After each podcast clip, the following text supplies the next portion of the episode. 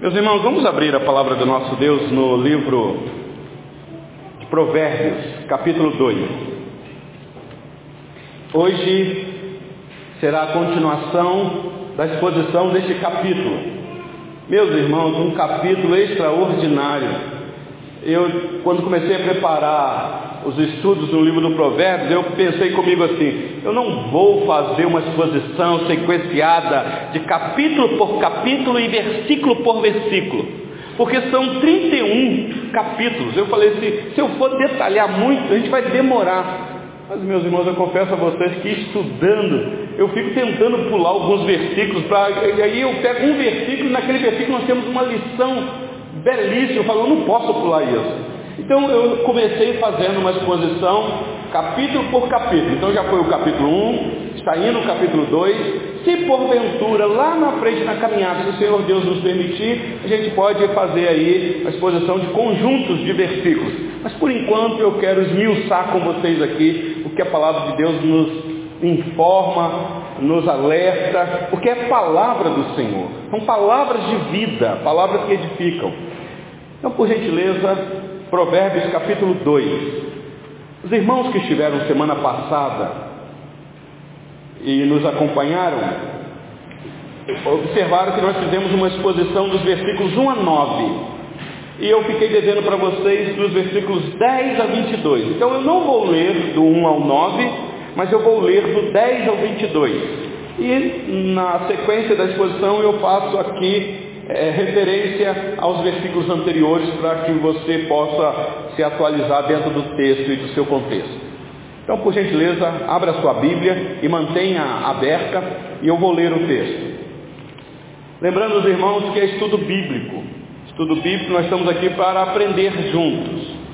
Então você pode dar uma opinião, você pode fazer perguntas, você pode questionar, tem problema nenhum. Pastor pode se equivocar em alguma coisa aqui, você pode aí, é, em tempo, fazer um auto de correção. Porque o pastor não é infalível, o pastor é falível. Então você que está acompanhando aqui, fique bastante atento ao ensinamento para que você seja abençoado e possa ajudar a outros a serem abençoados. Tá bom, meu irmão? Por isso a necessidade de você ter uma Bíblia e mantê-la aberta no texto. Diz assim a palavra do Senhor. Por quanto a sabedoria entrará no teu coração, e o conhecimento será agradável à tua alma. O bom siso te guardará, e a inteligência te conservará, para te livrar do caminho mau e do homem que diz coisas perversas, dos que deixam as veredas da retidão para andarem pelos caminhos das trevas, que se alegram de fazer o mal, folgam com as perversidades dos maus, seguem veredas tortuosas e se desviam nos seus caminhos, para te livrar da mulher adúltera, da estrangeira que lisonjeia com palavras, a qual deixa o amigo da sua mocidade e se esquece da aliança do seu Deus, porque a sua casa se inclina para a morte e as suas veredas para o reino das sombras da morte. Todos os que se dirigem a essa mulher não voltarão e não atinarão com as veredas da vida. Assim, andarás pelo caminho dos homens de bem e guardarás as veredas dos justos, porque os retos habitarão a terra e os íntegros permanecerão nela, mas os perversos serão eliminados da terra e os aleivosos serão dela desarraigados. Até aqui a leitura da palavra do nosso Deus. Meus irmãos, o livro de Provérbios é um livro de sabedoria, como nós já sabemos. Só que não é uma sabedoria humana, é uma sabedoria que transcende qualquer conhecimento humano, ainda que nós devemos usar o, o nosso, a nossa mente, ainda que nós devemos usar os nossos sentimentos cognitivos, aquilo que nós fomos criados à imagem e semelhança de Deus. Seres pensantes e seres que tomam decisões e que façam escolhas. Por isso essa recomendação no livro de Provérbios, botando o filho diante de uma situação para que ele tome uma decisão. Meu filho, é esse aqui o caminho que você deve andar. Agora, compete a você, meu filho, ouvir o que o seu pai diz e obedecer e praticar, ou então você segue o que o teu coração diz, pede. Eu já disse aqui em outros estudos, meus irmãos, a pior coisa que tem para um filho ouvir da boca do seu pai é o pai dizer para ele: seja feita a tua vontade. Pior coisa que tem para um filho é ouvir isso da boca de um pai. Por quê, meus irmãos? Se deixar o filho fazer o que é da própria vontade dele, a história está aí para mostrar o que é que acontece. O que é que acontece? Então pensa, claro, o livro de Provérbios é um livro espiritual para nós. Pensa você ouvir da parte de Deus, seja feita a tua vontade. Porque se nós somos filhos de Deus, nós vamos ter que orar, Senhor, eu preciso disso, eu quero isso, contudo, não seja o que eu quero, seja feita a tua vontade. E eu penso que a maior espiritualidade na vida de um cristão está aí, em você orar desta maneira. Aqui está um crente verdadeiro, um crente verdadeiramente espiritual, que se rende às vontades do Senhor. E a vontade dele está revelada aqui neste livro, e especialmente no livro de Provérbios. O livro de Provérbios, meus irmãos, não é sabedoria apenas para viver uma vida neste mundo. Sabedoria aqui é para você servir a Deus. É para você amar a Deus. É para você honrar a Deus. E o exemplo do filho obediente aqui é Cristo, que é a sabedoria deste livro. Pois bem, o capítulo 2 está dentro daquele bloco da primeira parte, ou da primeira grande parte do livro de Provérbios.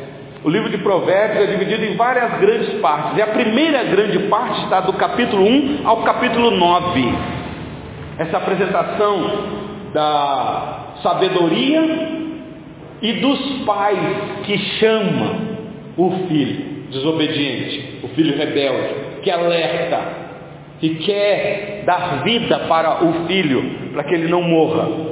E o capítulo 2 está essa apresentação dos pais. Aqui, meus irmãos, são os pais zelando pelo cuidado diário que o filho exerce. Então é para o filho ouvir o pai. Vocês lembram que quando a sabedoria fala, ela fala de uma outra maneira. Eu vi aí na internet um depoimento de um grande filósofo, que eu admiro ele demais no Brasil, Portela, se eu não me engano. E, eu, eu, acho que é isso mesmo, você é Cortella, Portela, alguma coisa assim. É um gênio, fantástico, ouço ele demais. Mas ele falou uma coisa que eu fiquei, eu falei, será que ele já leu Provérbios? Ele disse que a verdadeira sabedoria não grita. Eu entendi o que ele quis dizer. A verdadeira sabedoria convence, e é verdade. Mas só que aqui no livro de Provérbios, a sabedoria, meus irmãos, desculpe o grande filósofo, aqui ela grita.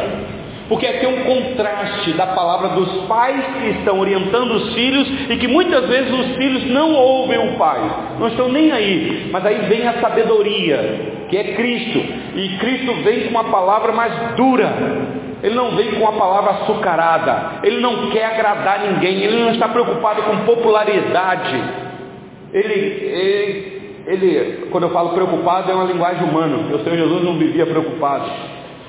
Mas quando ele fala, ele fala com convicção. Então, a, a, se você viu aí o, o capítulo 1, versículo 20, está dito aí, grita na rua a sabedoria. Então a gente já trabalhou isso. E no capítulo 2, volto ao tema da, do filho. Então aqui é o livramento do filho.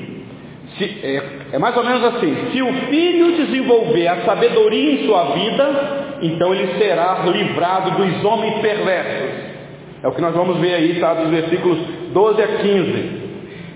Se esse filho desenvolver a sabedoria em sua vida, então ele também será, ele um grande livramento da mulher adúltera, que lisonjeia, que quer enredar ele, está aí dos versículos 16 a 19, nós vamos ver. E por último, se esse filho der ouvido e ele desenvolver a sabedoria na sua vida, então ele terá, ele terá um grande livramento de homens maus e experimentará a vida. Então, meus irmãos, são palavras para o filho de Salomão, para aquela geração, palavras que depois foi repetida dentro da nação de Israel, diante dos sábios, para a nação toda, mas essa palavra é para nós aqui hoje. Ela atravessou séculos e chegou até as nossas mãos. Então essa palavra é para nós. Quem sabe Deus te trouxe aqui para te alertar como filho. E às vezes você pode pensar assim, ah, ainda bem que eu estou aqui para aprender, para poder falar com o meu filho. É verdade. Mas não se esqueça que todos nós estamos aqui como filhos de Deus. Então é palavra para cada um de nós aqui. Então vamos lá, meus irmãos. Os versículos 10 a 15, o que nós vamos ver aqui é a proteção prometida e definida inicialmente como livramento dos homens perversos que escolhem caminhos sombrios, tortuosos, ao invés dos caminhos claros e retos do Pai. O que é que está acontecendo aqui, meus irmãos? Vocês sabem que aqui são palavras de Salomão. Aqui são. Até o capítulo 9 são é, provérbios de Salomão. Nós temos provérbios de outras pessoas, mas que eu atribuo tudo a Salomão. Tanto os provérbios de, do, de Agur, do rei Lemuel, ou dos homens do rei Ezequias. Mas são tudo provérbios de Salomão. Por exemplo, os, os provérbios dos homens de Ezequias, eles transcreveram os provérbios de Salomão. Então aqui é Salomão falando. E conhecemos a história de Salomão. Nós já explicamos e expomos aqui para os irmãos. Quem foi o rei Salomão? Um homem que recebeu da parte de Deus uma bênção inigualável. Mas um homem que no finalzinho da sua vida fracassou. E agora me parece que ele quer orientar o seu filho. E é sempre assim, meus irmãos. É alguém experiente que senta com o filho, como que colocando o filho no colo, dizendo: Filho meu, atina para o que eu vou te falar.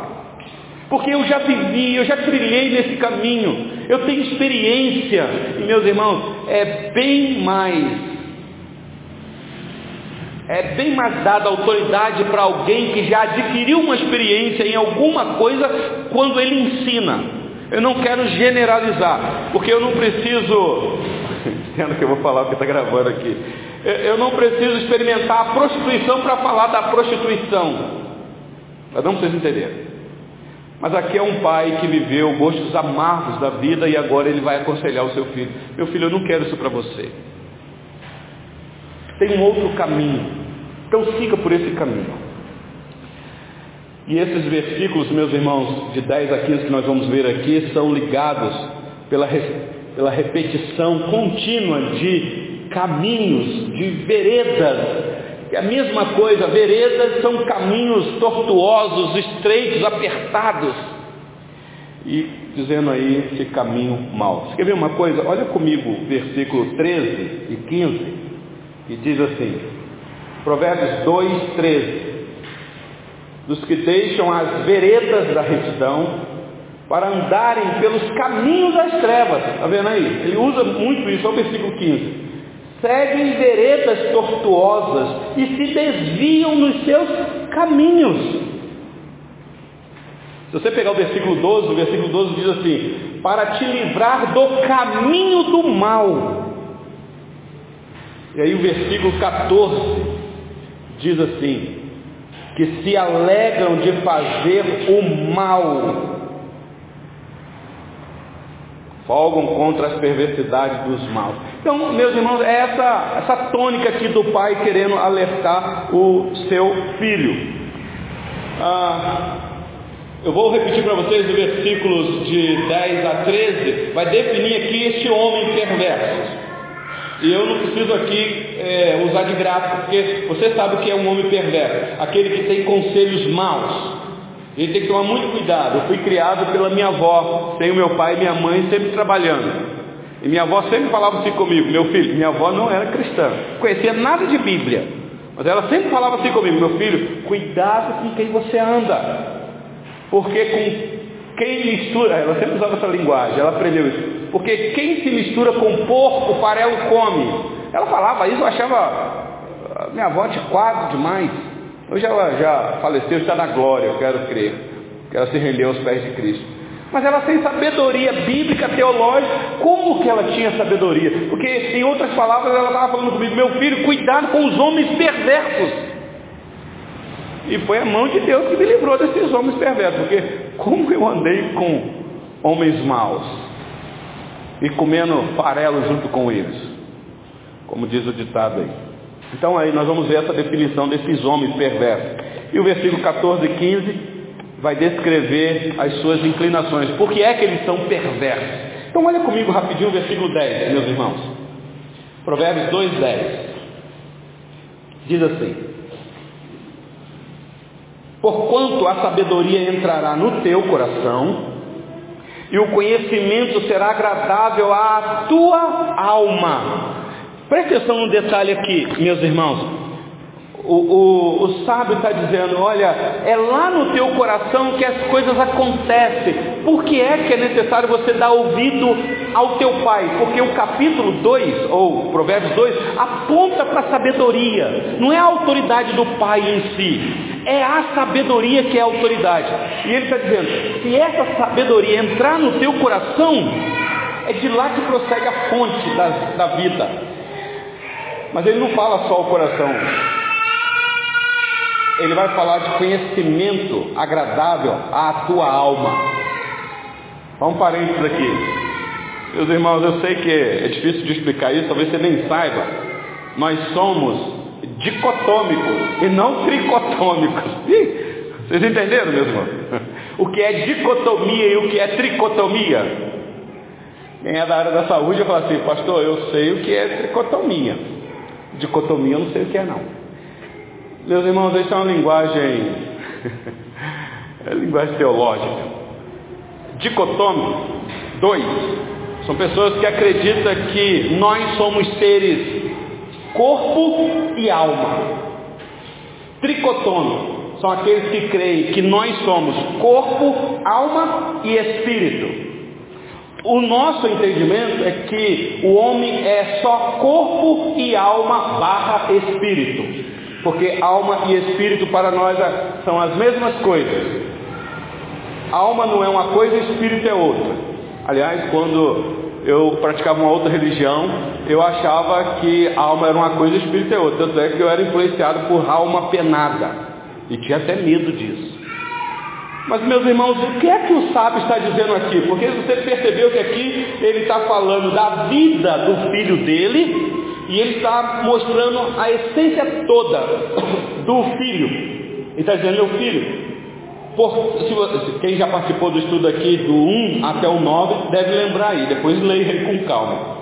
Ele vai dizer se portanto ou por quanto a sabedoria entrará no teu coração, coração aqui entendendo a sede das emoções, e ele diz, e o conhecimento será agradável à tua alma. No Antigo Testamento, meus irmãos, a alma se refere aos impulsos e desejos de todas, de toda criatura. Quer ver uma coisa? Aí mesmo no livro de Provérbios, capítulo, ou Provérbios 6, versículo 30. Olha por gentileza. Provérbios 6, 30.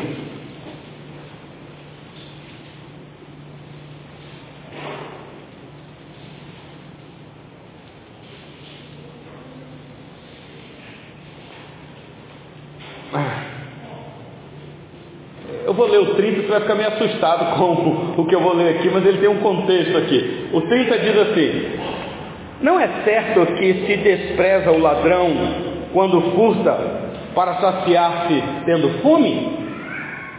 Leia assim, então. Entenda esse versículo. O que é que vocês entenderam desse versículo? O que, é que o sábio está dizendo aqui?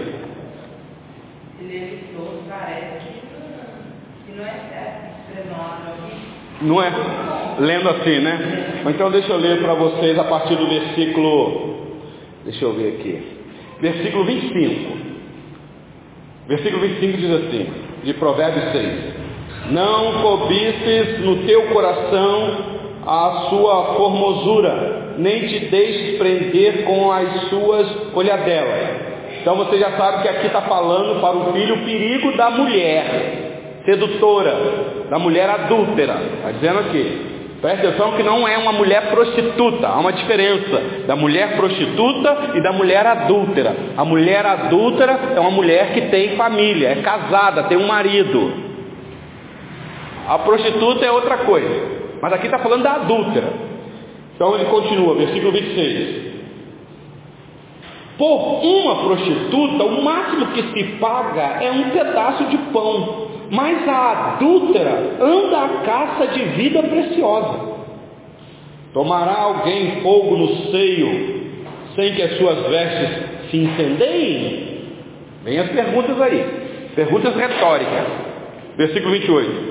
Ou andará alguém sobre brasas sem que se queime os seus pés? Tudo lógico, porque sabe que quem anda sobre as brasas, apesar que tem uma tribo aí que a gente vê na televisão, eles andam sobre as brasas nem queimam a sola do pé. Mas vai você andar sobre as brasas para você ver só. Claro que vai queimar os seus pés. Assim será com o que se chegar à mulher do seu próximo. Não ficará sem castigo todo aquele que a tocar. Meus irmãos, escuta o que a palavra de Deus está dizendo. Deus é justo juiz. Eu estou falando aqui para muitos casados nesta noite e muitos solteiros. Não toque numa mulher casada, porque o seu problema não vai ser com o marido dela, ainda que o marido dela vai se descobrir, ficar furioso. É só ler todo o capítulo 6. Mas o problema é com Deus, e Deus não vai deixar passar impune. Pode ter certeza disso. E aí, aí então é nesse contexto que entra o versículo 30. Não é certo que se despreza o ladrão quando furta para saciar-se, tendo fome? Não é certo que se despreza ele, ainda que ele roubou para comer? Versículo 31. Pois este, quando encontrado, pagará sete vezes tantos, entregará todos os seus, todos os bens de sua casa. Entendeu, irmã Aline? Mas, meus irmãos, o que o texto está falando são de desejos que todos nós temos. O que o pai está dizendo, meu filho, cuidado, porque há desejos perigosos dentro de você. É necessário a sabedoria entrar no teu coração, porque assim o conhecimento, voltando lá para Provérbios 2, 10, assim o conhecimento será agradável à tua alma. Quer ver um outro texto? Provérbios 10, 3. 10, 3.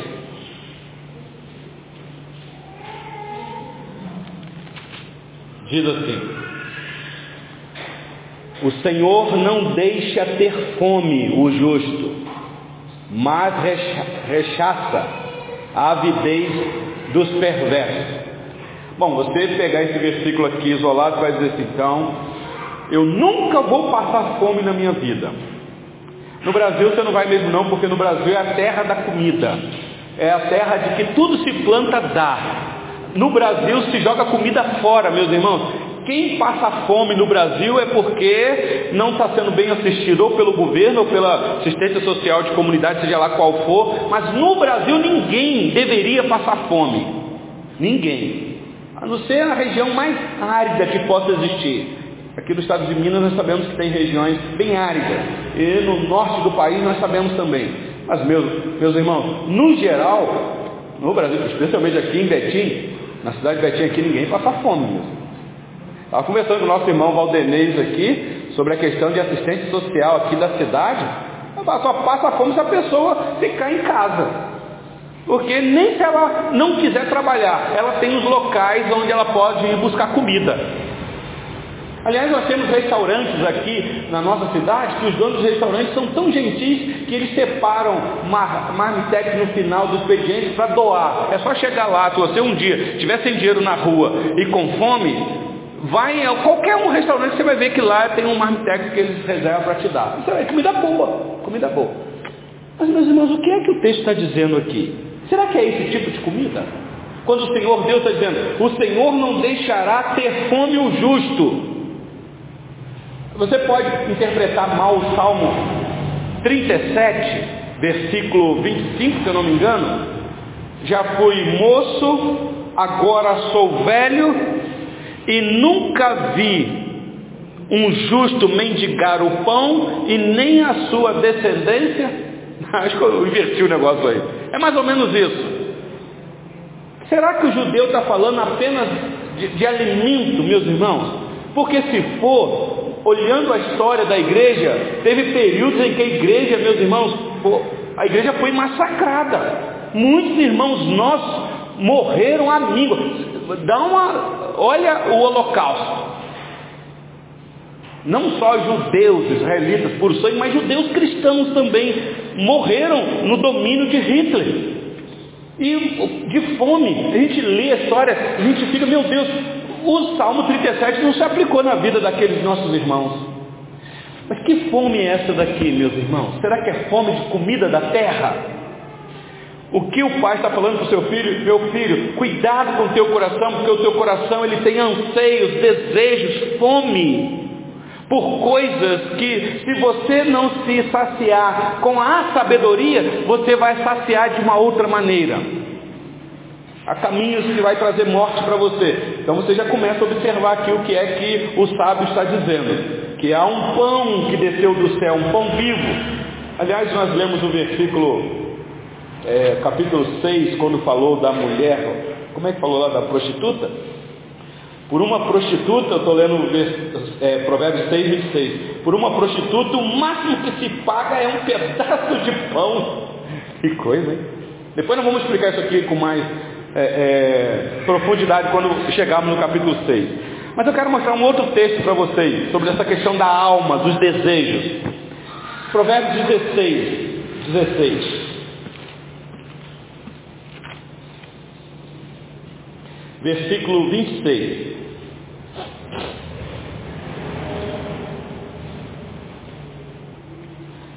Acharam aí?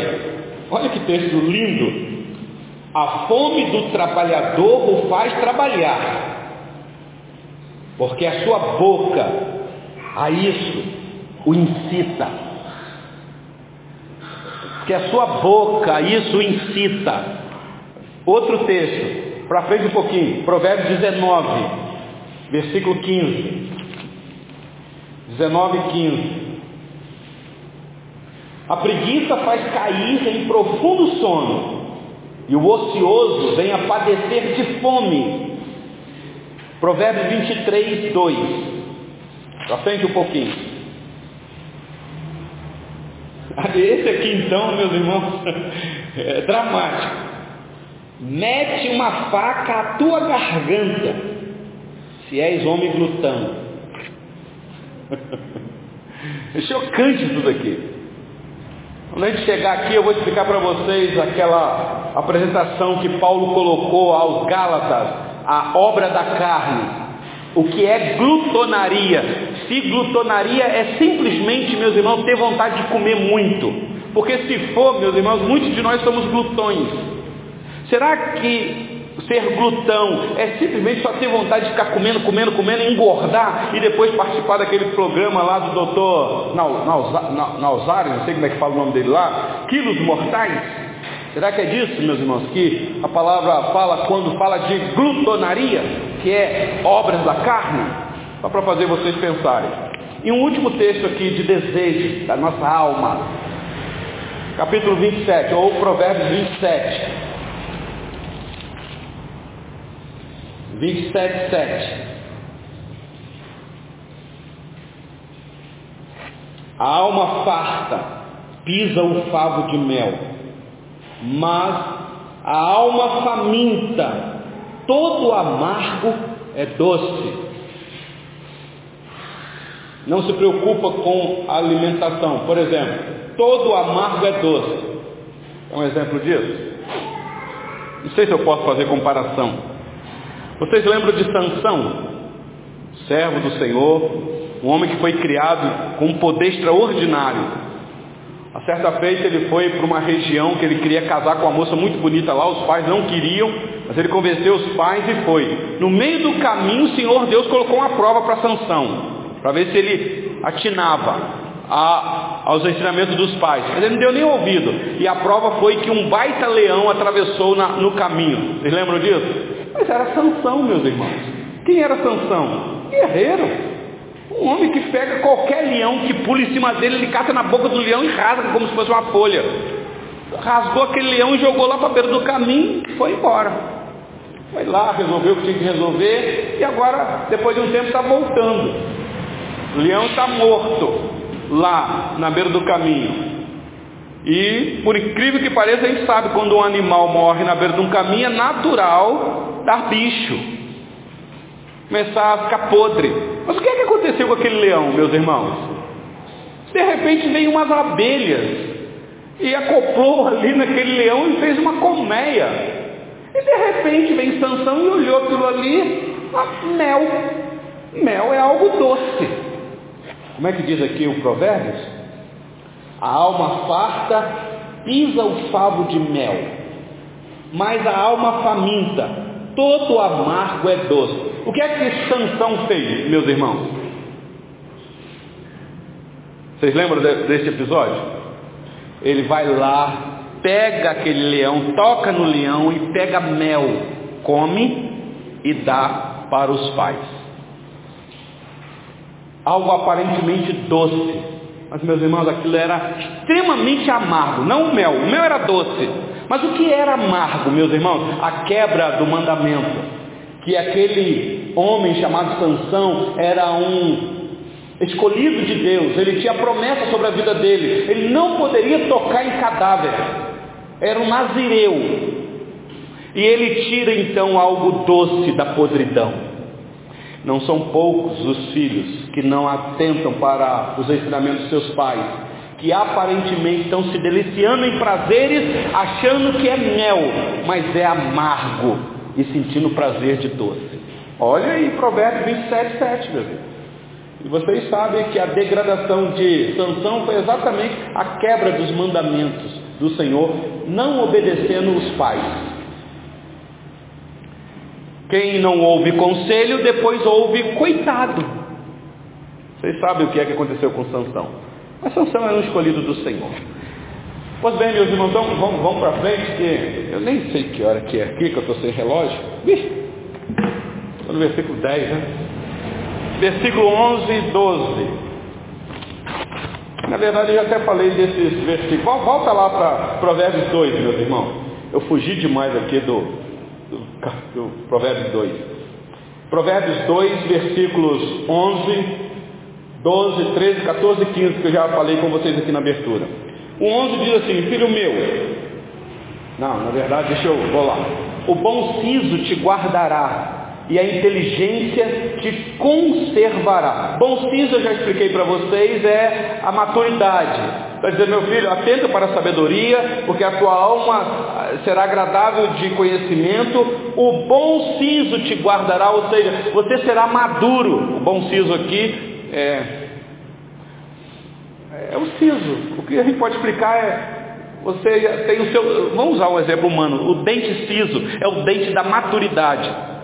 Criança que está aqui, eu estou vendo aqui está a Elisa, o Noah, o Felipe, a Ana, a Alice, a Júlia. Nenhum deles tem o siso ainda. A Alice não tem nenhum ainda. Felipe já começou a usar seus dentes, já, Luana? Já, Diego? Já. Ah, ele tirou a dentada outro dia. É verdade. Mas o siso não. Quando o siso vier, isso indica, meu irmão Valdenei, que a maturidade está brotando. É o dente da razão. Não é isso? É mais ou menos isso. E quando esse dente dói, que dor que dá, meus irmãos. Você tem quase que arrancar, né? É como que arrancando seu juízo fora. Mas aqui é um símbolo. Então, o bom siso te guardará, ou seja, você será maduro, você terá sabedoria para tomar decisão, para discernir entre o mal e o bem, entre o perigo e aquilo que é certo para você fazer. É, é a orientação. Versículo 12 de Provérbios 2 para te livrar do caminho do mal e do homem que diz coisas perversas, dos que deixam as veredas da retidão para andarem pelos caminhos das trevas, que se alegram de fazer mal, o mal, folgam com as perversidades dos maus, seguem veredas tortuosas e desviam e se desviam nos seus caminhos. Até aqui. Então, você pegou aqui o que é que o pai está dizendo, meu filho. A sabedoria é necessária para a sua vida, porque vai mudar todo o seu conceito. E eu volto a dizer, meus irmãos, sabedoria está disponível a qualquer um. Para a igreja é só pedir a Deus. Foi isso que aconteceu com Salomão. Meus irmãos, Salomão fez uma oração simples, uma oração no Espírito. Ele orou, Senhor, eu preciso da tua orientação. Sozinho eu não vou conseguir. É muito peso. E aí o Senhor Deus concede a Salomão sabedoria. Aí você pode perguntar assim, pastor, mas isso foi Salomão, rei da nação de Israel. Deus é, concedeu aquela sabedoria para ele porque Deus tinha um propósito na vida dele. Meus irmãos, o Senhor Deus não tem um propósito na nossa vida, não? Será que não tem? Será que nós estamos aqui como meros espectadores? Então Tiago se equivocou quando ele diz, meus irmãos, quando as aflições vierem, as tentações vierem, cuidado porque elas são fortes, peça a Deus sabedoria. Mas peça com fé. Peça com fé, não duvide não. Então é isso que o pai está falando com o filho aqui, meus irmãos. Mas agora, rapidinho, olha o versículo 16 a 19. Do 16 ao 19, o filho também recebe aqui, meus irmãos, a oferta de uma conduta sexual apropriada e do livramento mortal de uma mulher. E o perfil dessa mulher aqui vai ser expandido depois, mais para frente. Mais para frente vai ser dado detalhe. Então, está alertando, meu filho, meu filho, cuidado. É como que ele dizendo assim, não está no texto, mas eu estou parafraseando. O papai caiu nessa, nessa lábia. O papai foi mulherengo. Papai errou, esse não é o caminho que agrada o nosso Deus. Existe um outro caminho. Não é porque o papai foi mulherengo que agora o meu filho vai ter que ser. Eu vou ensinar o meu filho no caminho que se deve andar. E olha o versículo então 16 e 19, novamente comigo. E ele continua nessa mesma tônica. Para te livrar da mulher adúltera, da estrangeira, que lisonjeia com palavras. Lembra do capítulo 6, versículo 26? A qual deixa o amigo da sua mocidade e se esquece da aliança do seu Deus. Está falando, cuidado, porque se ela enredar com aquelas palavras, ela vai fazer você esquecer que você faz parte da família da aliança, do pacto. Versículo 18. Porque a sua casa se inclina para a morte, e as suas veredas para o reino das sombras da morte. Todos os que se dirigem a essa mulher não voltarão e não atinarão com as veredas da vida. Meus irmãos, quem é essa mulher? No livro de Provérbios, nós temos o contraste de duas mulheres: a mulher virtuosa, a mulher sábia, a mulher batalhadora e essa mulher. Que ora ela tem uma atitude de adúltera e ora ela tem uma atitude de prostituta. Quem é essa mulher, meus irmãos? Se a mulher de Provérbios, que é apresentada como a mulher sábia, que edifica sua casa, mulher virtuosa, e eu penso que aquela mulher não é humana, essa mulher aqui também para mim não é humana, ainda que pode ser aplicada a uma mulher humana. Por exemplo, a mulher virtuosa pode ser aplicada a uma mulher humana.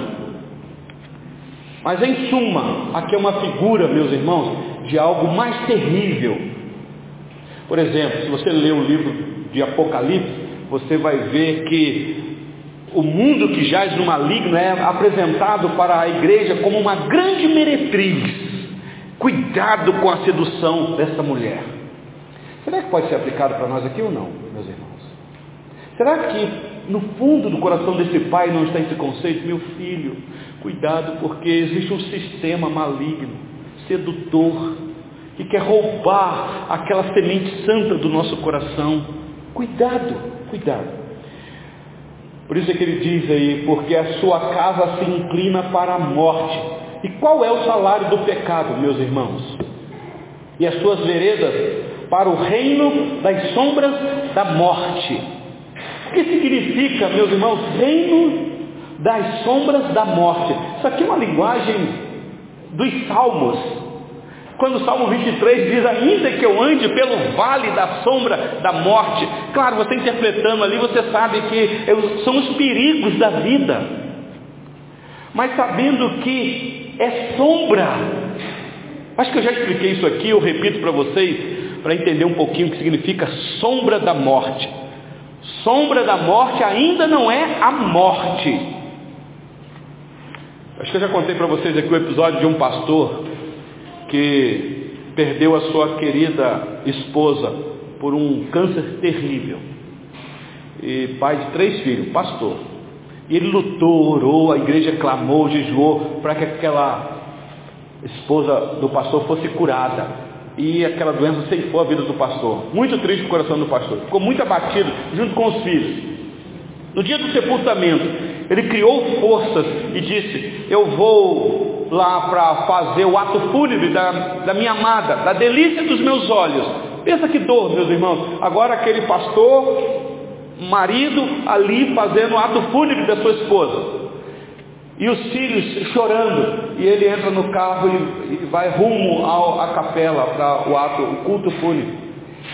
E ele sem saber o que falar para os filhos naquele momento, que palavra consolar as crianças que vinham sussurrando, chorando, sentados no banco de trás.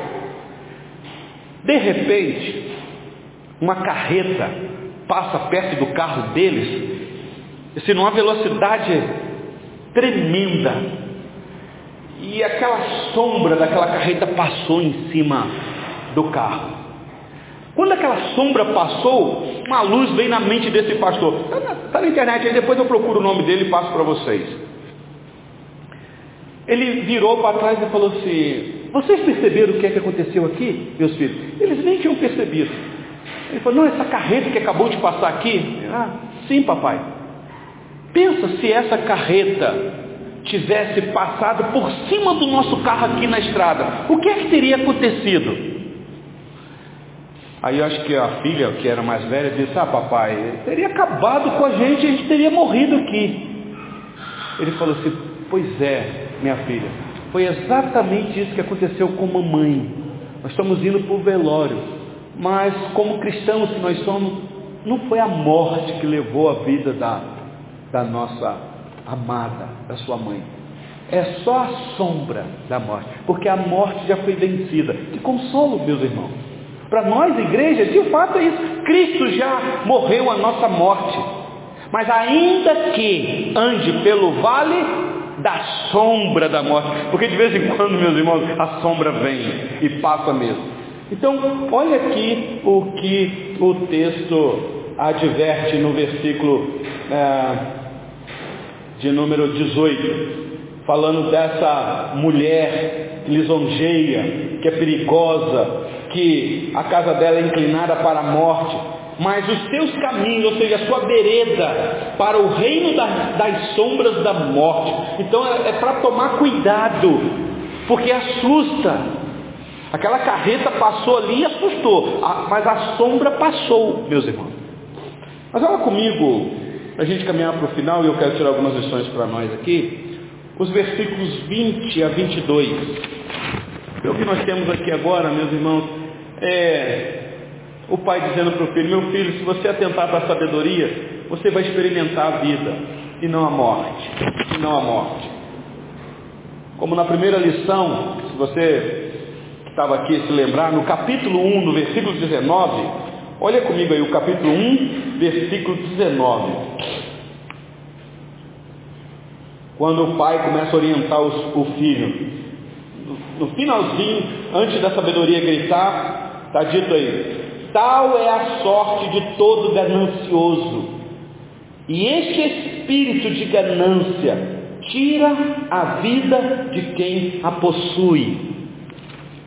Então, o perigo de não se atentar para o que o pai diz, Há caminhos que para o filho parece ser bom, mas o fim é caminho de morte, terrível.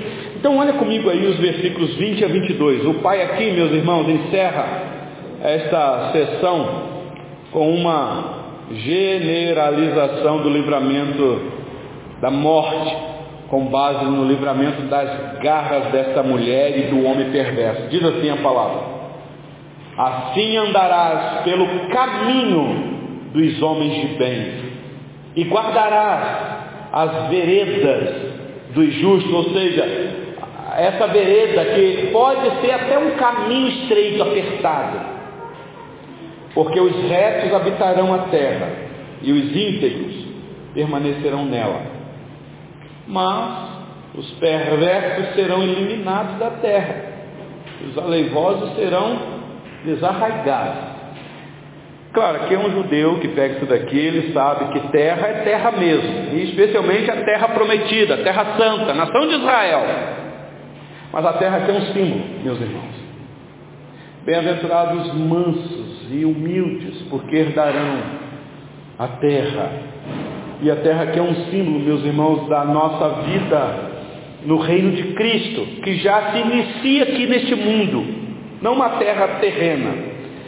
Mas então está aqui, meus irmãos, aconselhamentos. Lembra que isso aqui é palavra de Deus. Você que está aqui nessa noite, que é pai, que é filho e que é servo do Senhor, a palavra aqui traz instruções. Olha, eu estou propondo para vocês esse caminho aqui. Esse caminho é um caminho de paz e de vida. Os termos da aliança. Lembra os termos da aliança? Se andares nos meus caminhos, obedecendo os meus mandamentos, irão comer o melhor desta terra. Mas se forem rebeldes e desobedientes e não atentarem para os meus mandamentos, a espada do Senhor te alcançará. É ameaça? É, mas é assim mesmo. Não é assim que a gente faz com os nossos filhos? Quando a gente quer o bem para eles? Meu filho, eu estou te avisando. Faça isso daqui e papai estará do teu lado. Agora faça desse lado de cá que haverá punição para você.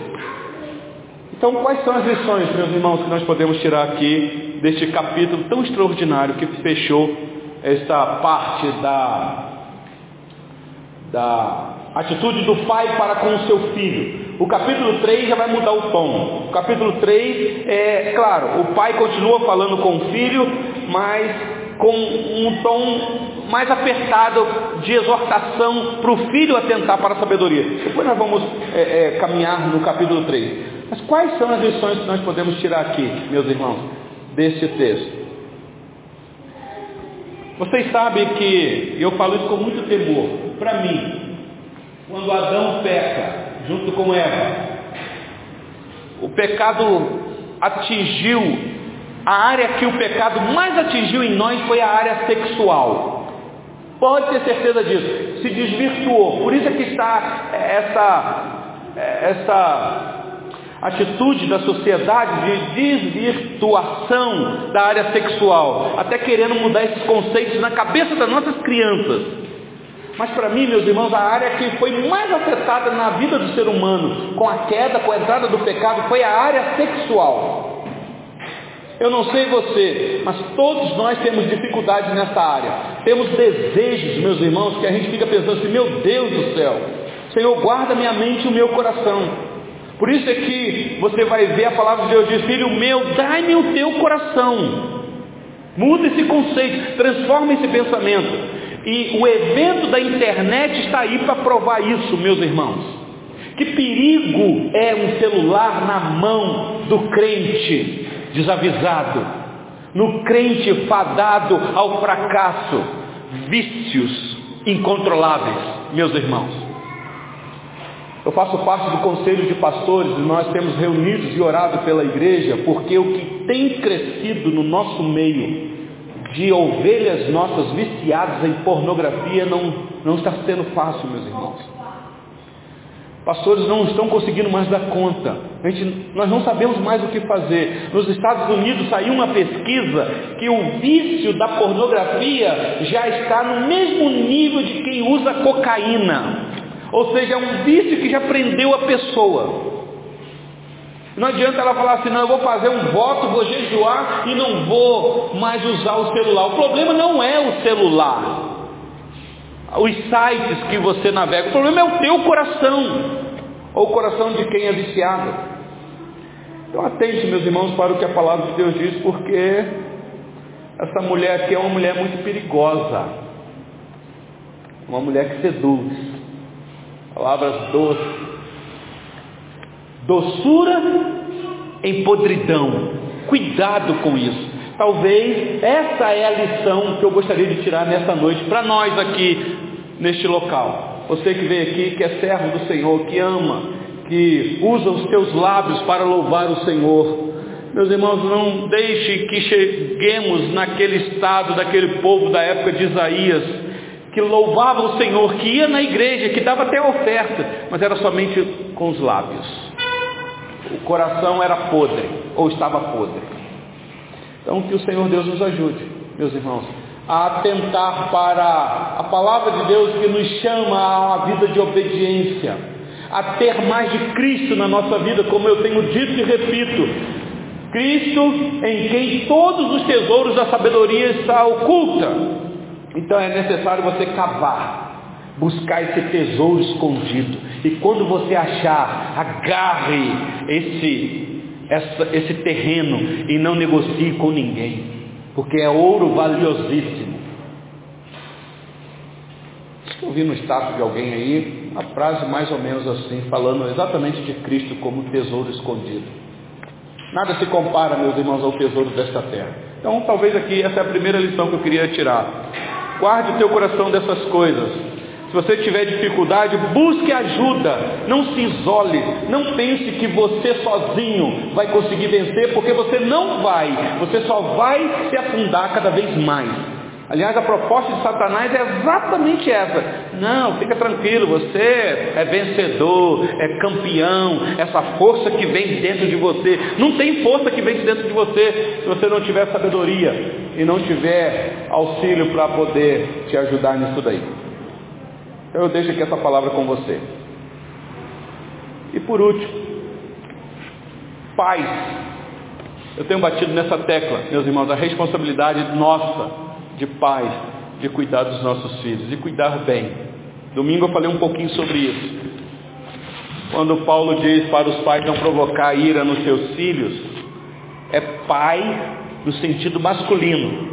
Final do culto alguém me perguntou, oh, pastor, mas que sentido é? Eu falei, é porque na nossa linguagem, quando a gente fala pais, entende mãe e pai.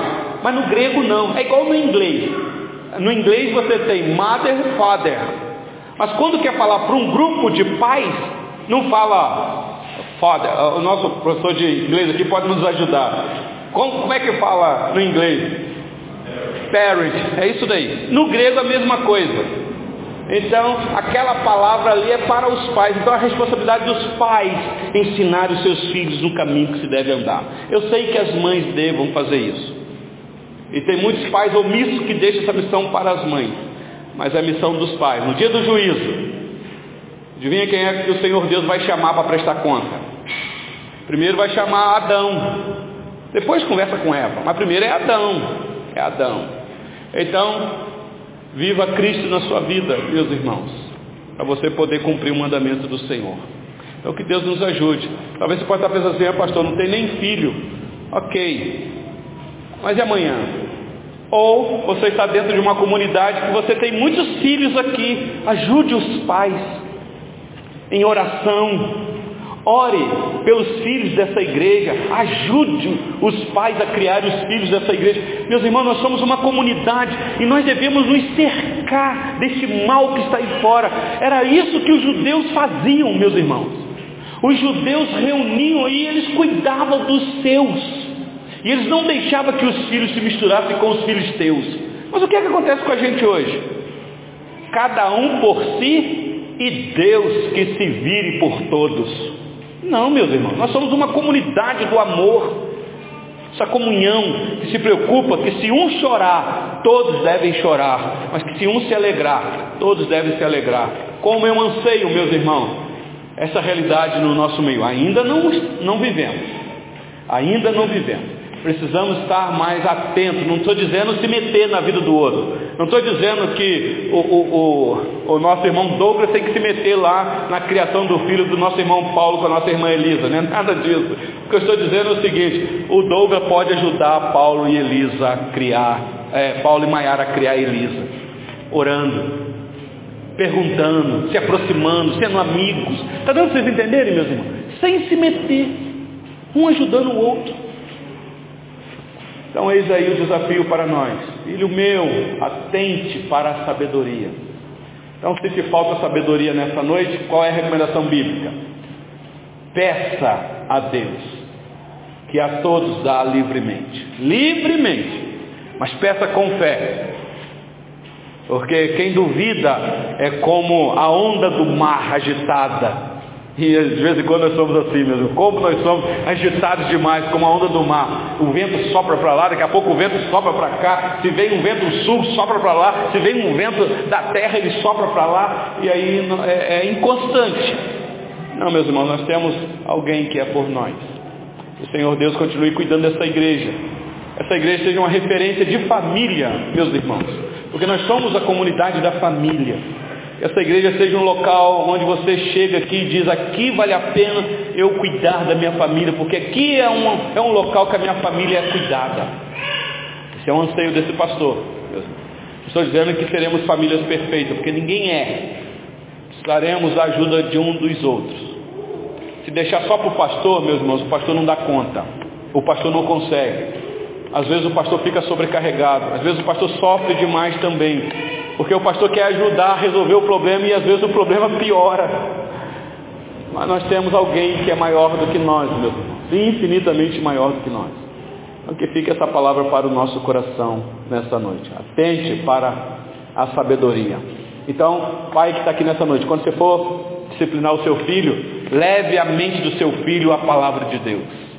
Sempre assim, meu filho. E, e leia para ele, leia o salmo. Eu encerro aqui contando essa experiência. Ah, Maiara, ah, eu já contei para vocês aqui do pai que ia disciplinar o filho e ele sempre, naquela época podia, agora não pode mais.